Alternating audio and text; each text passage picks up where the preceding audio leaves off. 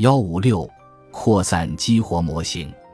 由柯林斯和洛夫特斯提出的语义加工的扩散激活理论，正变得越来越重要。这一模型如图九点四所示，建立在一个复杂的联系网络基础上，在这个网络中，特定的记忆分布在概念空间里，并与其他与之有关的概念连接在一起。图九点四中表示了红色这个概念，概念间联系的强度用连接概念的线条长短来表示。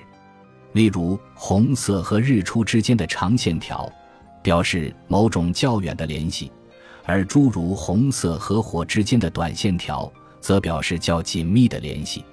许多知识表征模型的核心思想都与柯林斯和洛夫特斯模型相似。概念之间是相互联系的。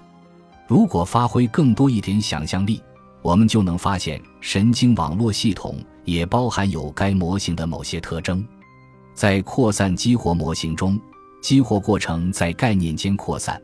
这或许可以用来解释启动实验的结果。举例来说，如果向你呈现一张火的图片，那么很可能你对“火”这个字的识别会比没有启动的情况快一些。另外，如果你看见了火的图片，对火的联想物的识别也会得到加强，甚至刺激联想也有可能被激活，比如激活会从一个联想扩散到另一个。在刚才的例子中，火启动了词语“红色”，而红色可能会启动苹果，尽管火与苹果之间的唯一联系就是红色。在这样一个拓展了的分布式激活网络中，火对红色的启动能力可以被表述成所有竞争联想的代数总和的函数。